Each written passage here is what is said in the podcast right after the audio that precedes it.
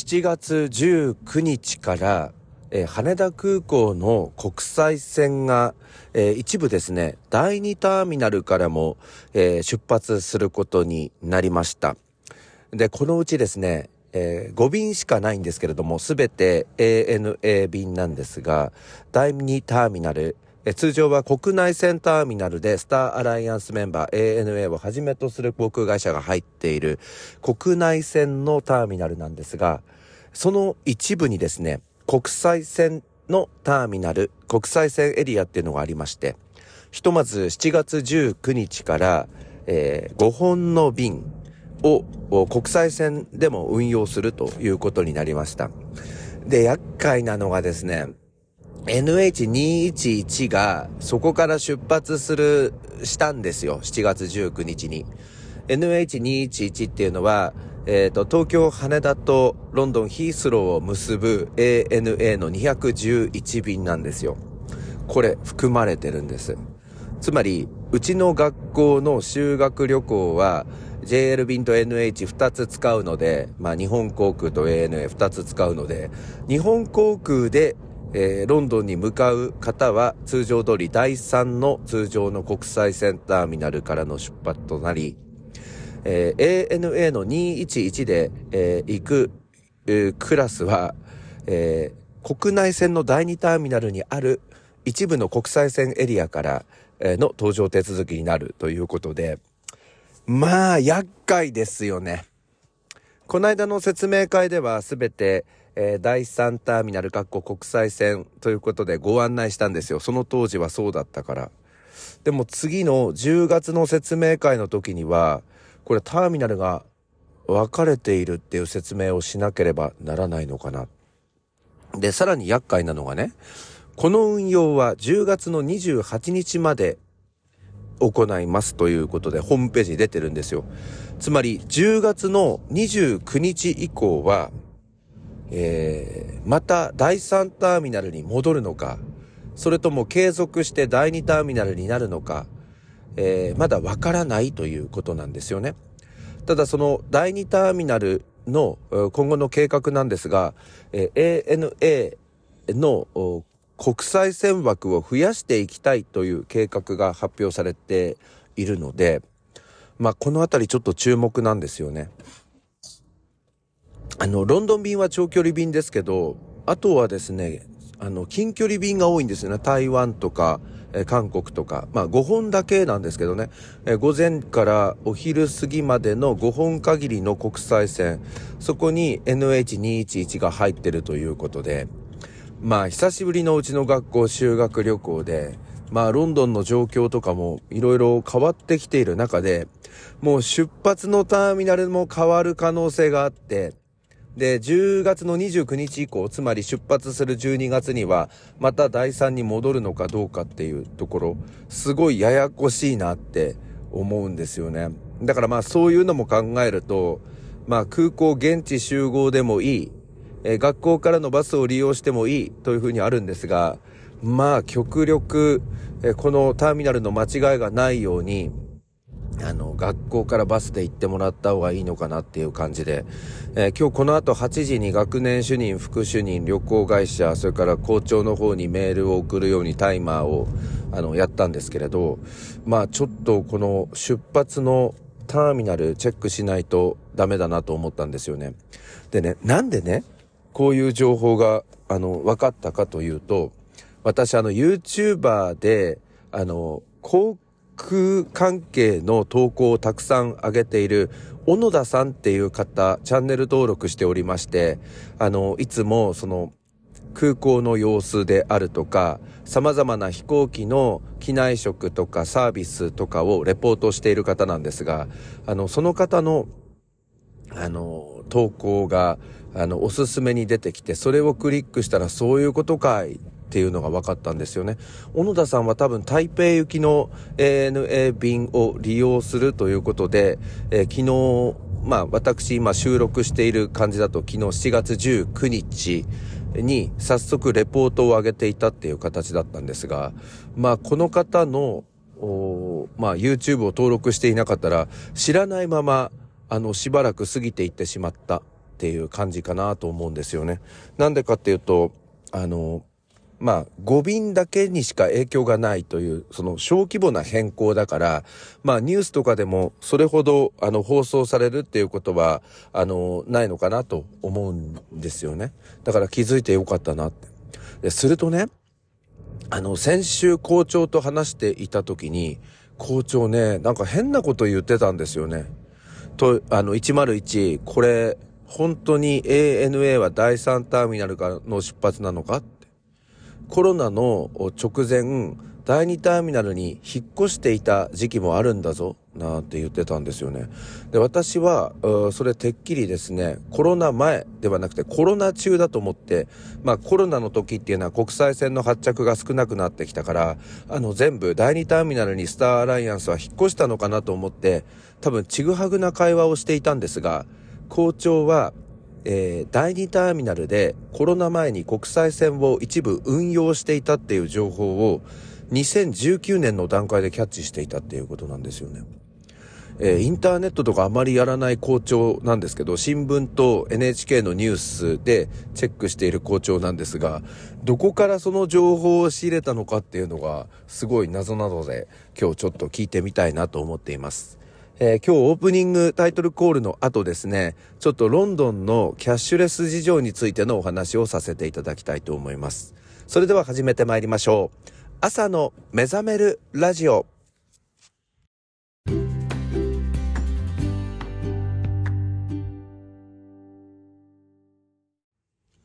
改めましておはようございます。朝の目覚めるラジオナビゲーターの101健です。えー、今日日差しが強いんですけれども、最高気温は32度ということで、まあ今日も暑くなりそうなんですが、先日の37度、8度を記録した、えー、日々を経験した私たちにとっては、なんか今日は幾分涼しいなーっていう感じで朝を迎えています。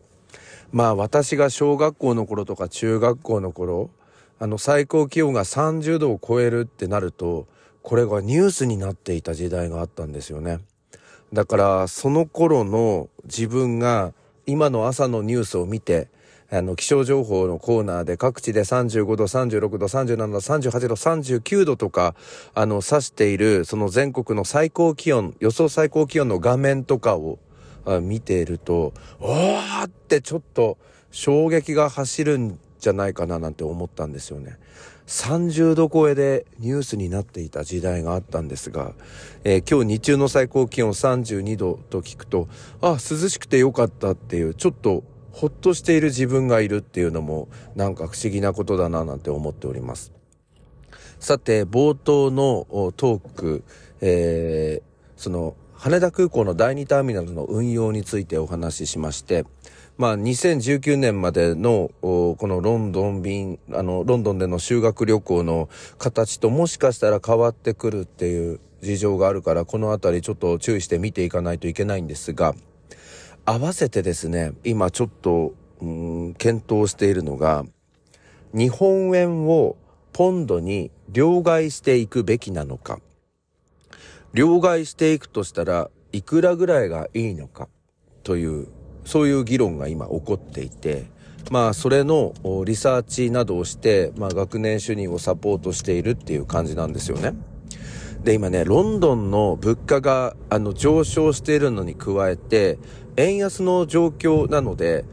例えばですね、ハンバーガーとかも、多分1400円とかしたりですね、ちょっとこの間びっくりしたんですが、まあ、ロンドン市内でラーメンを一杯食べるとすると、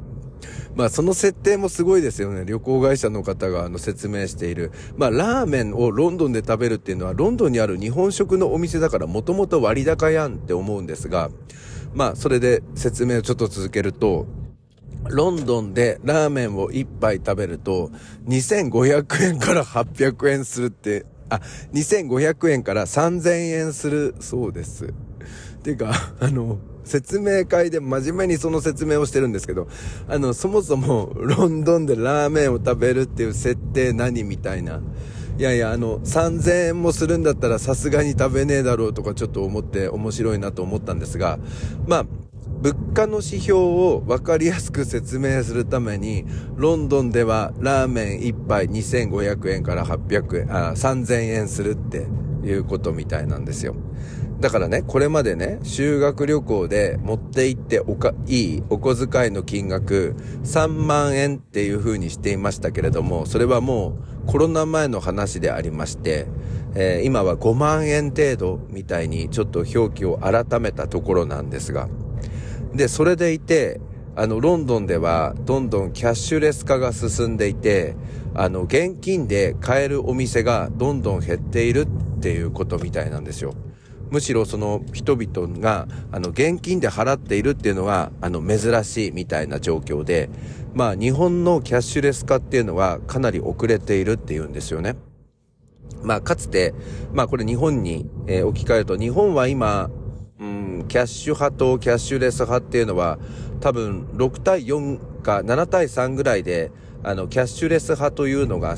あの、少ない割合になってると思うんですよね。でもあの昔はもう完全に現金化みたいな感じだったので、